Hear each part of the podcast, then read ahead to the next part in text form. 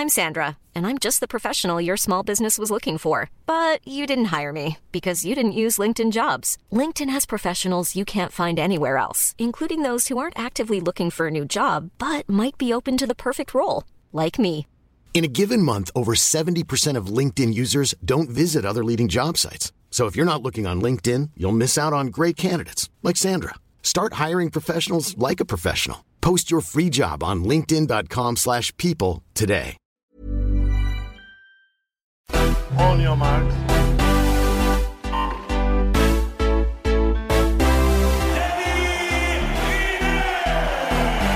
Salut à tous, c'est l'heure olympique, votre podcast quotidien pendant les JO de Tokyo, une journée marquée par plusieurs temps forts, on va y revenir. Je suis Adrien Yo et pour commenter l'actu des Jeux, Laurent Vergne et Maxime Dupuis sont à mes côtés. Salut les gars, en forme aujourd'hui? Sur olympique. Forme olympique, exactement. Nous débuterons avec l'événement du jour et la médaille d'or de Primoz Roglic sur le contre-la-montre. Le Slovène qui avait abandonné, on le rappelle, sur le Tour de France après une chute, s'offre une belle revanche à Tokyo. On enchaînera avec la question qui fâche. En demande-t-on trop aux athlètes? Cela fait suite au, au retrait de Simone Biles du concours général pour préserver sa santé mentale. Puis on accueillera la skateuse Charlotte Im dans la séquence Retour de Tokyo et l'affiche à suivre jeudi, la finale du 100 mètres nage libre. L'heure olympique, c'est parti. L'événement du jour, on a choisi d'évoquer la médaille d'or de Primoz Roglic sur le contre-la-montre. Euh, Roglic qui a écrasé la concurrence, hein, puisque euh, son poursuivant direct, Tom Dumoulin, a fini à plus d'une minute. Euh, messieurs, c'est une belle revanche pour Primoz Roglic qui avait, on le rappelle, abandonné sur le, le, Tour de France après une chute. C'est une belle histoire, Maxime. Ouais, personnellement, j'aime bien Primoz Roglic. Je me demandais pas pourquoi, mais j'aime bien non, ce coureur-là. Tu te demanderas pas. ça, ça, tombe bien, j'aurais pas su expliquer. Euh, déjà, ce qui est drôle, euh, vous avez peut-être vu l'image sur Eurosport. Euh, il a terminé son contre-la-montre, il continuait, parti comme une balle. On avait l'impression qu'il était en mission et cette mission-là, il a réussi. Comme tu l'as dit, ça fait suite à ce Tour de France euh, difficile, euh, la chute l'abandon. Et aussi, moi, je l'aime bien depuis l'année dernière et depuis ce qui lui est arrivé avec Pogacar dans la planche de Belfi, c'est-à-dire de se faire remonter. Voilà, moi, j'ai une sympathie certaine pour les, les, les, les, athlètes, les coureurs, tout ce que vous voulez. Les perdants magnifiques. Des, des illusions extrêmes et euh, à travers lesquelles il faut se relever. Alors, il avait déjà commencé à se relever avant ça, mais n'empêche que euh, ce qui lui arrive aujourd'hui, je trouve que c'est plutôt cool parce que gagner être champion olympique, de contre-la-montre, ça remplace peut-être pas, sûrement pas de gagner le Tour de France, mais c'est quand même une très, très, très, très belle consolante. Donc voilà, moi je trouve que c'est une belle histoire et je suis très content pour lui qu'il ait remporté ce contre-la-montre, surtout qu'on ne parlait pas vraiment de lui. On va dire aujourd'hui, on parlait de Ghana, on parlait de Van Aert, et finalement, bah, il a dominé de la tête et des épaules et il a euh, remporté ce contre-la-montre, donc c'est plutôt sympa. Il était quand même parmi les, les favoris pour moi aujourd'hui, Roglic. C'est vrai que on oublie parce que c'est un coureur de classement général que c'est un c'est pas un pur spécialiste du contre-la-montre comme peut l'être un Philippe Ogana, mais c'est un très très gros rouleur. Donc pour moi aujourd'hui, il était dans les euh, 3-4 favoris pour la médaille d'or. En revanche, là où je suis beaucoup plus étonné, plus que de le voir euh, champion olympique, c'est de voir les écarts qu'il a creusés aujourd'hui.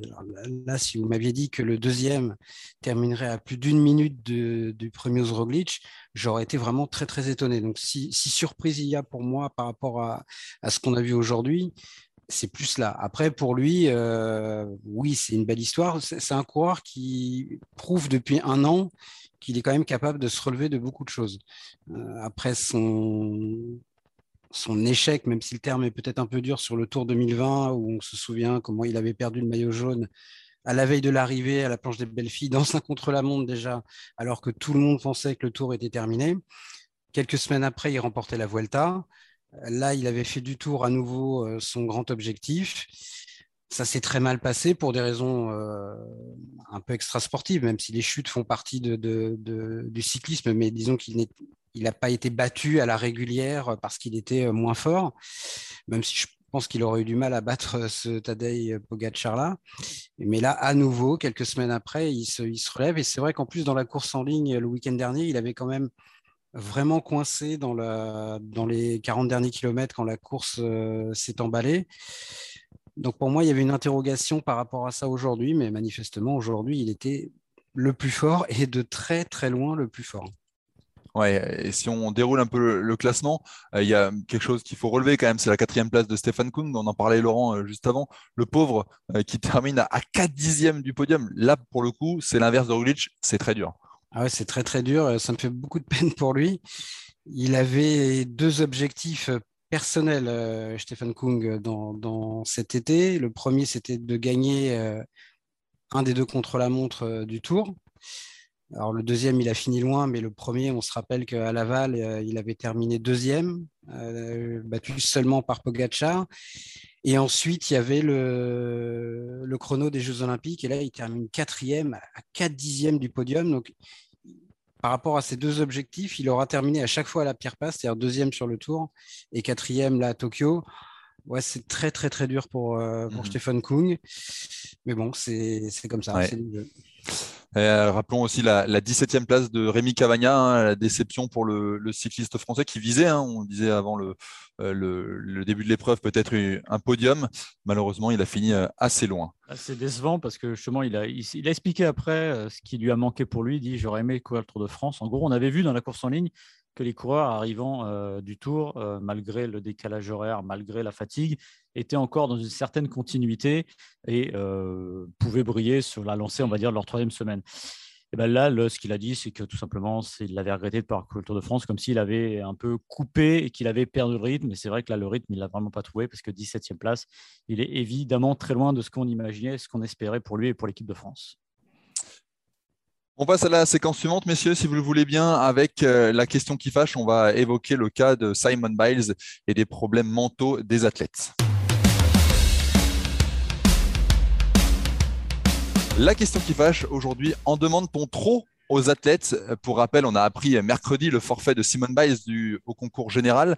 Après son retrait hein, du concours général par équipe mardi, euh, elle a expliqué vouloir se concentrer sur sa santé mentale. Euh, pour parler de tout ça, on accueille un journaliste de la rédaction, Martin Mosnier, qui a écrit un, un article aujourd'hui d'ailleurs, vous pouvez aller le voir si vous n'avez pas eu le temps encore. On les prend pour des super-héros alors que trois petits points. Euh, Martin, tu reviens avec une psychologue sur les, difficultés, les failles mentales que peuvent avoir certains athlètes. Alors, est-ce qu'on en demande trop justement à ces athlètes? Je ne sais pas si on leur en demande trop. Euh, moi, ce qui est sûr, c'est qu'en tout cas, on est peut-être à un point de bascule. On a une parole qui se libère sur ces sujets-là euh, et qui ne se libère pas avec n'importe qui, puisqu'on parle de deux figures incontournables de ces JO. On parle de la superstar de ces JO, Simon Biles on parle de l'icône euh, au, Japon, euh, Naomi Osaka, on parle de deux jeunes femmes qui dépassent leur sport et qui dépassent presque le sport. Donc, c'est un sujet, en tout cas, qu'on met sur la table comme ça. Moi, je trouve que c'est un acte, en tout cas, très courageux de le faire maintenant, à cet instant précis, c'est-à-dire au moment, à l'un des moments les plus, les plus importants de, leur carrière. Elles s'interrogent sur le sens de leur carrière, sur le sens de ce qu'elles font euh, actuellement. Euh, ce qui est sûr, c'est que euh, c'est très dur pour un athlète de très haut niveau, pour euh, des, jeunes filles qui sont destinées alors, en tout cas on les destine alors, bah, d'accepter d'avoir une faiblesse. C'est dur d'accepter d'avoir une faiblesse, de l'identifier et de la mettre à jour devant tout le monde. Et, voilà, je trouve que c'est un acte de courage assez incroyable parce que on démystifie un peu l'image de voilà qu'on a tous du héros olympique euh, non, il y a aussi des failles, il y a aussi des fêlures, il y a aussi euh, et, moi je trouve ça assez salvateur parce que ça va peut-être, euh, bah, peut-être que ces, prises de parole là, c'est, elles vont peut-être sauver des carrières dans, les années qui viennent. Donc je trouve ça très courageux et, je trouve qu'en tout cas elles ouvrent un vrai débat. Est-ce que ça va permettre de justement d'aller de l'avant? Tu disais d'ouvrir quelque chose, mais pour elles-mêmes, c'est un, elles n'ont pas le choix. Est-ce que ça va les aider pour euh, rebondir derrière? Ou au contraire, on va aux ACA, c'est difficile quand même de, revenir, même après avoir mis des mots sur ces sur ces difficultés, euh, c'est pas si simple. Ah Maxime ou Laurent Martin, si tu veux redire un mot. non, mais pour moi, enfin, on, parle de leur carrière, mais là, elles s'interrogent sur le sens même de leur carrière, sur le sens même de est-ce qu'il faut continuer, quel, est le sens de leur projet? Donc, euh, euh, on n'en est pas, on n'en est pas encore du tout là, en tout cas pour euh, pour Biles. Bah, c'est sûr que mettre des mots, je dire mettre des mots sur les mots, ça ne suffit pas forcément puisque ça, ça donne le message. On a compris ce qui allait pas, mais comment le régler, c'est très compliqué. On voit Simon Bice euh, euh, sur le concours général, elle fait un saut, elle voit que ça coince, elle préfère arrêter, repartir, et euh, elle est out après pour la suite pour l'individuel. et pour l'instant, elle garde les épreuves individuelles possiblement, elle doit participer à cinq d'entre elles, mais on a l'impression qu'elle va être, comme on dit aux États-Unis, en day-to-day. C'est-à-dire, mais je me demande vraiment si elle est capable et si c'est même presque sain de continuer dans ces conditions-là. Elle a dit avant les JO quelque chose que je n'avais pas vu mais qui est assez marquant après coup. Ce n'est pas facile d'être considéré comme la star principale des JO. Voilà. Donc ça dit tout, ça explique la chape de plomb qui repose sur ses épaules. Et je pense que cette chape de plomb, elle a toujours existé médiatiquement. Mais c'est vrai qu'aujourd'hui, les médias, c'est 24-24 euh, partout, c'est des réseaux sociaux. Après, il faut dire qu'elles jouent le jeu aussi de ces réseaux sociaux-là. Est-ce qu'elles peuvent s'isoler complètement de ça? Je pense que ce n'est pas possible, mais c'est très compliqué parce que voilà, quand c'est plus la télévision ou la radio, maintenant il y a les réseaux sociaux avec tout ce que ça comporte euh, de bon et de moins bon. Instagram, Twitter et compagnie. Donc, elles sont dans un monde euh, connecté 24-24. Et maintenant, il faut aussi réussir à gérer cela tu l'as dit, Martin, ça libère la parole, tout ça. Mais alors, je vais veux pas être négatif, mais je n'ai pas de solution pour régler ça parce que j'ai malheureusement l'impression que quand vous appelez Simon Biles, vous appelez Naomi Osaka ou n'importe quel autre sportif du monde entier, que vous êtes une légende en devenir de votre sport ou un très grand sportif, je ne vois vraiment pas comment vous pouvez. Bah, il existe quand même des, des, coachs mentaux, on en parle de plus en plus. Les sportifs se font suivre désormais. C'était un peu tabou il y a quelques années. Désormais, de plus en plus de sportifs euh, acceptent l'idée de se faire aider. Laurent, c'est, c'est, ça peut pas être une des solutions, ça, de, voilà, de travailler le mental, parce qu'on sait que c'est difficile. Ah, mais ces sportifs-là travaillent le mental. Le problème, c'est, euh, ça me fait penser à Ronnie O'Sullivan qui disait que dans un monde idéal pour lui, euh, donc Ronnie O'Sullivan qui est le la star du snooker, lui, et qui est en proie à de multiples phases de dépression depuis euh, régulièrement depuis 25 ans, et il disait dans l'idéal, il faudrait virer les caméras, la télé, les salaires, les prix et les palmarès, et le snooker, ça devrait juste être euh, on joue euh, au snooker dans un bar avec des potes. Il disait voilà, dans l'idéal, ça devrait être ça. Sauf qu'on vit pas dans un monde idéal et que le, sport est médiatisé. Ces gens-là sont des stars, ne, ne choisissent pas d'être des stars. Ils sont, ça, c'est la conséquence de leur euh, niveau de performance. Et Simon Biles, elle est devenue, je crois, championne du monde pour la première fois à 16 ans. C'était en 2013. Donc depuis 8 ans, elle est au sommet et comme l'a dit Martin, elle a dépassé le cadre de son sport, à mon avis encore beaucoup plus qu'une Naomi Osaka, en tout cas au niveau mondial. moi, je connais des gens qui ne s'intéressent que modérément au sport et pas du tout à la gym, mais ils savent qui est Simon Biles. Donc quand vous atteignez un tel niveau, euh, forcément, c'est très très difficile à, vivre. Et puis, Simon Biles, elle a quand même eu euh, d'autres choses. On a appris en 2018 qu'elle avait euh, été victime d'abus sexuels. Je pense que ça doit aussi peser dans son parcours personnel et dans, dans, tout ce qu'elle a vécu. Et pour moi, c'est un peu le principe de la cocotte minute, c'est-à-dire que je pense que Biles, ça fait pas trois semaines ou trois mois qu'elle ressent une forme de mal-être. C'est un peu comme Naomi Osaka. On a eu ce débat-là, rappelle-toi, Adrien, pendant Roland Garros à propos d'Osaka, mhm. où on était euh, un petit peu surpris qu'elle prenne, qu'elle évoque le fait que les conférences de presse lui provoquaient un mal-être et que euh, finalement c'était pour ça qu'elle allait quitter Roland Garros. Et quand elle est partie, elle a pu bien communiquer beaucoup plus détaillé, où elle, elle a avoué qu'en fait elle, était en dépression nerveuse depuis maintenant plus de deux ans. Et là, on comprend. Et l'histoire des conférences de presse, c'était un symptôme, ce n'était pas une cause je pense que Biles, c'est un peu la même chose. À mon avis, ça fait très longtemps que c'est très dur pour elle. La cocotte minute n'explose pas parce que elle, elle doit se dire qu'elle n'a pas le droit, peut-être. Et je pense que c'est ça aussi un des problèmes, c'est qu'au moment où ça explose, c'est presque déjà trop tard. Il faudrait pouvoir euh, qu'ils fassent ces sportifs-là de l'autoprévention quasiment et qu'à un moment donné, ils se disent euh, là, au, premier signe avant-coureur, euh, je m'arrête avant de faire un burn-out. Mhm. Mais sauf qu'on sait qu'il y a un suivi ou qu'il y a un suivi un peu plus poussé, parce que ça reste quand même des jeunes athlètes. Tu dis à partir de en 2000, ça fait 8 ans qu'elle est au plus haut, elle, reste encore jeune. Oui, mais quand tu continues de gagner, c'est un cercle vicieux. Oui, mm. c'est ça. Oui, donc euh, c'est moi, je ne vois pas beaucoup, beaucoup de solutions non plus, sauf à euh, faire ce que dit Ronnie O'Sullivan, c'est-à-dire on arrête de parler de sport.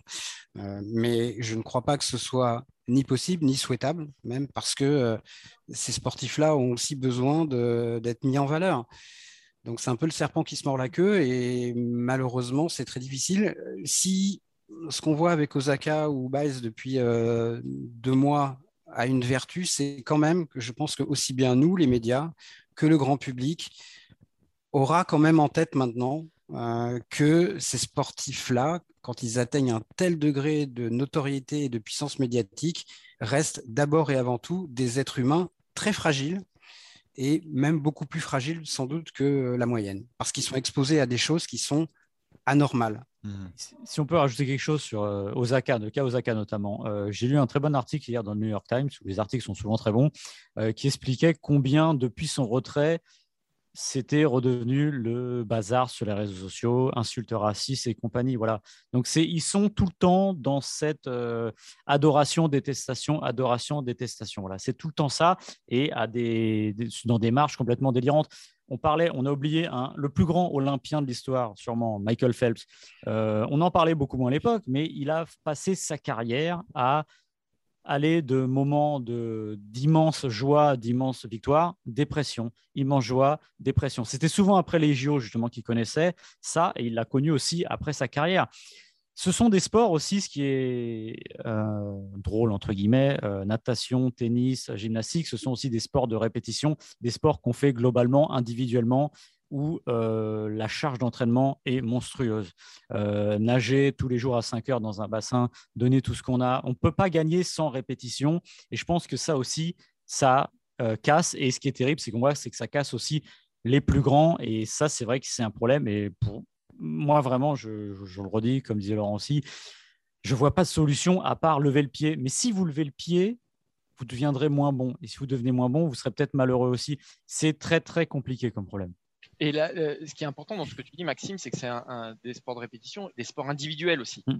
Et donc, on peut pas, euh, ces jeunes filles-là ne peuvent pas s'appuyer sur, euh, sur un collectif, sur, sur s'il y a un moment de moins bien, s'il y a un moment de doute, bah, elles sont tout de suite exposées et ça se voit beaucoup plus que euh, bah, dans un sport collectif où tu peux te réfugier derrière. Euh, c'est vrai, Martin, c'est vrai ce que tu dis, mais n'empêche qu'on a vu euh, plusieurs basketteurs, notamment NBA, témoigner. je crois que c'est Kevin Love qui en a parlé, par exemple, cette année, qui dit qu'il a, il a souffert de dépression nerveuse. Et je pense que même quand tu es dans un sport collectif, mmh quand, tu, ah, es, quand tu es une star, que tu es un sportif très exposé, le simple fait d'abord de s'avouer à soi-même qu'on a ce problème-là, à mon avis, c'est très compliqué. Donc après, aller l'exposer à la face du monde, euh, c'est encore autre chose. Mais pour moi, euh, je, pense qu'elle n'a pas choisi, euh, Biles, de, craquer. Vraiment, c'est la cocotte minute. C'est-à-dire qu'on retient, on retient, on mmh. retient. Et déjà dimanche, souvenez-vous, lors des, des qualifications, ça s'était pas trop mal passé pour elle, puisqu'elle s'est qualifiée pour toutes les finales, pour les six finales, mais elle avait commis des petites fautes. Il y avait des petit signe avant-coureur. Elle paraissait très nerveuse et elle avait avoué en sortant que oui, elle ressentait beaucoup de pression. Et il y a 48 heures, donc la veille de, cette sorte de catastrophe sportive qui lui est arrivée, elle avait fait un post sur Instagram en disant qu'elle avait parfois l'impression d'avoir tout le poids du monde sur les épaules. C'est quand même pas des mots anodins. Et je pense que euh, mardi, mercredi, je sais plus quel jour on est, euh, ce qui lui est arrivé au, moment où elle s'en va, oui, c'est ça, c'est la cocotte minute qui explose et là, il n'y a plus rien à faire. Donc, il mmh se trouve que là, en plus, la déflagration est gigantesque parce que ça lui arrive en pleine compétition aux Jeux Olympiques. C'est ça qui est fou. Maxime parlait de, Phelps. Pour moi, Phelps c'était un petit peu différent parce que lui, il avait un syndrome qui est beaucoup plus classique chez les sportifs de haut niveau. C'est vous êtes préparé pendant des années pour un objectif majeur. Cet objectif arrive, ça passe et derrière, vous êtes face à une forme de vide. Mais Phelps, c'était à chaque fois après une compétition qu'il avait ce, ce let-down, comme disent les Américains. Là, ce qui est vraiment très particulier avec Osaka, Roland Garros et avec Biles euh, pendant ces Jeux, c'est que ça leur arrive pendant deux événements majeurs. Donc, d'où l'impact que ça a. Hmm. Et voilà, moi j'espère au moins que ça ouvrira un débat et que ça va sensibiliser. Maintenant, est-ce que ça suffit à régler euh, le problème? Euh, je ne crois pas. Et puis ça touche la gym, ce sont des jeunes sportifs. On ne devient pas une star de la gym à 28 ou 30 ans. Hein. On devient une star de la gym à 15 ans souvent. Donc euh, forcément, vous n'avez pas d'enfance, vous n'avez pas d'adolescence. Et je pense que c'est quand même extrêmement difficile à, gérer. Et là, je pense qu'elle se retrouve, Simon Biles, euh, devant un dilemme absolu, c'est-à-dire que essayer de revenir la semaine prochaine, c'est avoir les caméras du monde entier et encore plus que ça sur vous ne parvenir, euh, bah, c'est les avoir après. Donc euh, c'est terrible. Ça, ça, dit un peu dans euh, la, prison dorée dans laquelle sont enfermés ces athlètes de haut niveau. C'est doré, ouais. Mais il y a ce côté aussi prison parce que elles, peuvent, elles sont épiées constamment et là, ils ne s'en sortent pas. Il faudra attendre dimanche, hein, si je ne me trompe pas, pour les, les, finales de saut et des barres asymétriques pour voir si Simon Biles revient ou si elle tire un trait définitif sur ces Jeux Olympiques. Merci messieurs, on va passer à la séquence suivante avec Retour de Tokyo. Dans notre séquence Retour de Tokyo, on accueille aujourd'hui Charlotte Im, skateuse parisienne qui a disputé l'épreuve de street. Comment ça va Charlotte? Ça va bien, je viens de descendre de l'avion. Ça va, t'es pas trop euh, déphasé Non, ça va parce que euh, au Japon là, il est 7 heures de plus, du coup bah moi c'est l'après-midi. Ok, euh, tu disputé l'épreuve de street, euh, tu as fini à la 17e place, tu n'as malheureusement pas rallié la finale, mais euh, tu fait des, ton run de, qualification. Comment, ça comment tu l'as vécu un peu? Raconte-nous, c'était euh, c'était une belle expérience. On sait que le skate, c'était une, première hein, au JO. tu découvrais donc, ça. Comment tu as, comment as vécu ça? L'environnement des JO, c'était vraiment tout nouveau. vraiment, c'est quelque chose qu'on n'avait jamais vu, d'avoir autant de sportifs au même endroit, le village, je m'attendais pas à ça. Il y avait plein de bâtiments avec euh, les drapeaux de chaque pays euh, sur chaque bâtiment. Tu rencontres beaucoup de monde, de plein de sports. Tu rencontres des stars. Tu rencontres, euh, tu vois vraiment beaucoup plus de monde que ce qu'on voit d'habitude lors des compétitions de skate. Après, le côté purement skate, quand on allait, on allait au skatepark en bus, on avait 10 minutes de trajet. Et eh ben, ça ressemblait à toutes les compétitions qu'on a pu vivre. C'était on avait le skatepark, on pouvait, on avait un endroit où on pouvait se reposer, on pouvait manger, boire. Et puis après, on allait sur le skate on skatait, on faisait nos entraînements. Puis la compétition, c'était le même format de compétition que ce qu'on a d'habitude. Du coup, c'était euh, vraiment similaire à ce qu'on vit euh, toujours. Et quand j'étais sur la compétition, je ne sentais pas que c'était vraiment différent par rapport à une autre compétition. Mais tout le, général, tout l'alentour était totalement différent et c'était euh, une très bonne expérience à vivre. moi, j'ai une petite question. J'étais en mute. Vas-y, Laurent, je vais dire après. J'ai une petite question pour toi. Le, Beaucoup de gens, je pense, ont découvert le skateboard euh, à l'occasion de ces Jeux Olympiques. Vous, vous avez découvert les Jeux Olympiques. Est-ce que tu penses que c'est un mariage qui peut euh, s'inscrire dans la durée sur, les Jeux? Est-ce que vous, les skateurs, vous êtes convaincus maintenant? Et est-ce que tu penses que le skate a convaincu les Jeux? Je pense que euh, j'ai entendu parler euh, de l'audience sur Olympic Channel et je crois que le skate avait été la meilleure audience. Du coup, je pense que ça a intéressé vraiment beaucoup de monde. On a tous reçu beaucoup, beaucoup de retours de gens qui découvraient ce qu'on faisait. Et, je pense que c'est bien à nous de l'expliquer, d'expliquer comment ça marche, parce qu'il y a beaucoup de gens qui ont regardé et qui n'ont pas compris comment ça fonctionnait, les systèmes de score, les systèmes de notation. Mais une fois que les gens vont comprendre, je pense que les gens, de toute façon, ils aiment bien se prendre au jeu peu importe le sport, s'ils comprennent, ils se prennent au jeu et puis ils suivent les sportifs et ils regardent comment ça fonctionne et puis ils sont à fond derrière leur télé. Donc euh, moi, j'ai trouvé que c'était une très bonne expérience. Après, euh, il y a sûrement des enfants qui vont regarder, qui vont être inspirés, qui vont se dire Ah, mais j'ai vu plein de filles skater. Peut-être que les parents qui disent Ah non, tu ne faut pas que tu skates, tu vas te blesser. Mais ils vont voir que le podium, c'est trois petites euh, de 13, 13 et 16 ans. Et ben, ça va peut-être inspirer, ça va peut-être développer le skate, ça va, ça va faire plus de skateurs. Et du coup, nous, en tant que skateurs, on va avoir euh, encore plus d'originalité, de créativité et de gens qui vont exprimer euh, bah, leur façon de voir euh, le skate avec leur planche. Et du coup, je pense que c'est une bonne chose pour euh, le skate en général. Alors justement, tu as un peu fait ma transition parce que je voulais parler de la précocité. Moi, j'étais alors impressionné par ce que j'ai vu, mmh. mais je, pour être honnête, je ne savais pas que des championnes pouvaient être aussi jeunes. Qu'est-ce qui explique une telle précocité dans ce sport? Parce qu'il faut quand même des, années, j'allais dire, de, préparation et d'entraînement. Et comment on devient champion olympique à 13 ans, par exemple? Euh, c'est vrai qu'il faut, beaucoup d'années, c'est très long pour apprendre le skate, mais les trois, les trois jeunes que vous avez vus, elles ont toutes commencé très, très, très jeunes le skate et elles se sont beaucoup entraînées dans des skateparks dès le plus jeune âge, alors qu'on est beaucoup skateurs un peu plus âgés, avoir tous commencé dans la rue, être allés un petit peu plus, euh, plus tard dans les skateparks. Et c'est vrai qu'elles ont une façon de, s'entraîner vraiment en skatepark. elles ont tous les skateparks possibles, elles ont des, des, barres de toutes les tailles, des petits obstacles pour apprendre.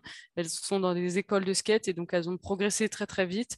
Après, elles avaient sûrement une grande motivation et il y en a, il faut se rendre compte aussi que leur gabarit leur permettent quand même de plus encaisser les chutes que nous. Parce que dans le skate, on tombe forcément.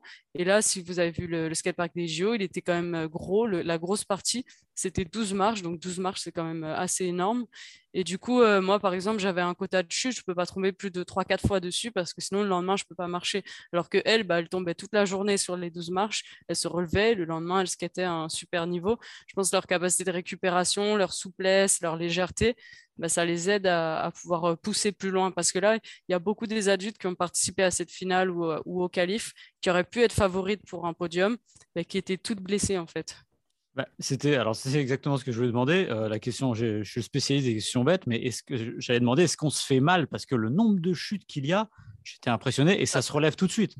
Bah, en fait, ça dépend comment tu chutes. Donc, bien sûr, on chute tous les jours, on chute tout le temps. On apprend à chuter. En fait, on essaie de rouler, on limite les impacts. Et la plupart du temps, quand on chute, on ne se fait pas du tout mal. Mais il y a certaines chutes, oui, qui font plus mal que d'autres et ça dépend comment on tombe. Et, là, ouais, il y a certaines personnes qui se sont un peu fait mal sur cette compétition. Juste une petite question pour 2024. Toi, tu, seras, tu seras là? Bah, je pense que je vais essayer. Ouais, c'est à la maison, donc en tant que parisienne, il, faut, il faut le tenter. quoi. J'aimerais bien être là. On parle beaucoup euh, dans, au jeu des, des méga stars qu'on peut rencontrer. On a vu que dans le skate, il y avait, il y avait Tony Hawk. Tony Hawk, c'est mm. une légende du skate. Tu as pu le croiser un peu? Tu as pu, as pu skater? Tu as pu euh, échanger? Bah ouais, en fait, l'histoire rigolote, c'est que la veille, on reçoit un mail qui dit qu'il est strictement interdit d'aller dans le bol. Donc, le bol, c'est l'autre discipline. Mm-hmm. Et, euh, et, du coup, parce qu'il y avait un, un, mec du street qui avait essayé un petit peu le bol, du coup, ils ont dit non, surtout interdit. Et nous, on tourne la tête le lendemain et on voit deux gars qui font du bol on dit mais pourquoi ils sont dans le bol? Qu'est-ce qu'ils font? Du coup, on se rapproche et là, et là j'ai un pote, il me dit mais regarde, qui c'est dans le bol? C'est Tony Hawk. Et du coup, on a vu que c'était Tony Hawk. Du coup, c'était assez drôle euh, de voir qu'il était là. Il, il, a fait beaucoup de vidéos de l'événement. Il a, il, a fait, euh, il a fait la promotion euh, du skate au jeu. Et, mais c'est vrai qu'on rencontre d'autres. Bah, après, il y a certains des skateurs qui étaient là qui sont déjà des stars. La petite Raissa, la, la petite jeune de 13 ans qui a gagné, c'est déjà une star au Brésil. Elle a 5 millions d'abonnés sur les réseaux c'est déjà une enfant star, on pourrait dire. C'est ça que j'allais te dire aussi, c'est qu'en skateboard, il y a aussi une dimension euh, euh, réseaux sociaux et ça se mesure aussi à l'impact des followers que tu peux avoir sur Insta, sur Twitter, etc. Mm. Euh, être champion olympique, c'est bien, mais avoir une énorme communauté, on pense à l'américain Nigel Houston qui a, loupé sa finale finalement, mais ça reste quand même lui la méga star. Il a c'est une dimension, ça à prendre en compte aussi. Oui, c'est une grosse dimension, les réseaux sociaux. Euh, il y a Aurélien Giraud, par exemple, aussi, qui est, qui est très connu sur les réseaux, qui poste beaucoup de vidéos. Euh, euh, c'est quelque chose qui est très important dans le skate. En fait, c'est la visibilité, c'est l'image, c'est montrer des figures, exécuter dans la rue. c'est tout, tout, tourne autour de ça, en fait, de la vidéo et de la photo. Donc, c'est sûr que les réseaux sociaux qui prennent en compte la photo, les vidéos, elles sont vraiment mis en avant et vraiment utilisés. On, la libère, faut qu'on la libère. Elles sont taxis à 55 dans 3 on minutes. Va. On, te on peut te suivre sur les réseaux sociaux, toi aussi? On peut te suivre où, par République ou est-ce qu'on peut te voir skater ouais, bah, Vous me croiserez dans Paris, oui, République, Bastille, euh, et puis un peu partout, La Défense. Et, il ne l'a pas dit, il l'a pas dit, mais on a une star du skate aussi, c'est Adrien. Moi, j'ai vu des photos sur le skate, c'était quelque chose. Hein quand j'étais plus jeune, je faisais un peu de skate, c'est vrai, je reconnais. Mais tu tombais beaucoup, toi aussi. ouais, je me suis cassé le poignet un jour sur une rampe, je reconnais. Merci Charlotte d'avoir euh, bah, merci à vous euh, pour, l'invitation. Pour en parler. Et puis euh, on passe tout de suite à notre séquence suivante. Salut. L'affiche du jour, elle est à suivre en pleine nuit sur les antennes d'Eurosport et sur le site Eurosport. C'est la finale du 100 mètres nage libre à 3h25. Euh, la finale du 100 mètres nage libre, évidemment, on a envie de se lever pour la voir. Il y aura un Français en plus, Maxime Grousset, qui a pris le huitième temps euh, des, qui a signé le huitième temps euh, des demi-finales. Maxime, un autre Maxime, Maxime Dupuis. Qu'est-ce qu'il faut attendre de Maxime Grousset dans cette finale? On peut espérer titiller le podium ou ça va être compliqué? Alors, si je me réfère à ce qu'a dit Alain Bernard, qui était avec nous il y a deux jours, euh, c'est très ambitieux de viser euh, une médaille, mais j'ai envie de dire que l'essentiel déjà, c'est pas de participer, mais c'est déjà d'y être. Vaut mieux être dans ces finales que pas y être. Euh, on avait un Français en finale olympique euh, en 2008, évidemment, Alain Bernard, on ne rappelle pas son résultat, Agnel en 2012 et personne en 2016, donc qui renoue un peu le, lien, on va dire, avec cette bonne habitude qui avait été prise. Et je pense que pour la natation aujourd'hui, c'est quand même très très important d'être là dans la course la plus médiatique, la plus grande course possible. 47-82, huitième chrono j'ai envie de dire qu'il a bêtement qu'il a tout à gagner là-dessus. Il avait fait un, bon relais, un bon premier passage, 47-52. Il était dans la bonne vague. Euh, la suite, c'était un peu moins bien euh, au début du 100 mètres, mais finalement, il a relevé le gant et il a répondu présent. Donc, c'est vraiment plutôt bien de le voir dans cette finale-là. Maintenant, on ne va pas parler de bonus parce que ces, ces athlètes-là ne sont pas faits du même bois que nous. Ils ont besoin de plus. Mais c'est quand même, encore une fois, très satisfaisant de le voir là. Et puis derrière, bah, on va voir mais ce sera compliqué parce que mmh. ça va très très très vite devant. Et après 47-52, ce que tu dis, ce qu'il a, nagé en, sur le 4 x 100, c'est le troisième temps à des demi-finales. Donc avec ce temps-là, il serait, il serait médaillé. Évidemment, il est si, euh, ça ne veut rien dire. Mais bon. Le problème, c'est d'être dans la bonne vague, d'être à côté de quelqu'un. Et là, il n'a pas une bonne ligne d'eau. Donc ça va être ça aussi le problème pour lui. Laurent, comment tu vois la, finale, toi? Euh, Très rapide. Merci, mais encore? non, non c'est bête de dire ça, mais j'ai regardé les, chronos des demi-finales du 100 mètres nage libre à Rio en 2016. Donc, je les ai sous les yeux.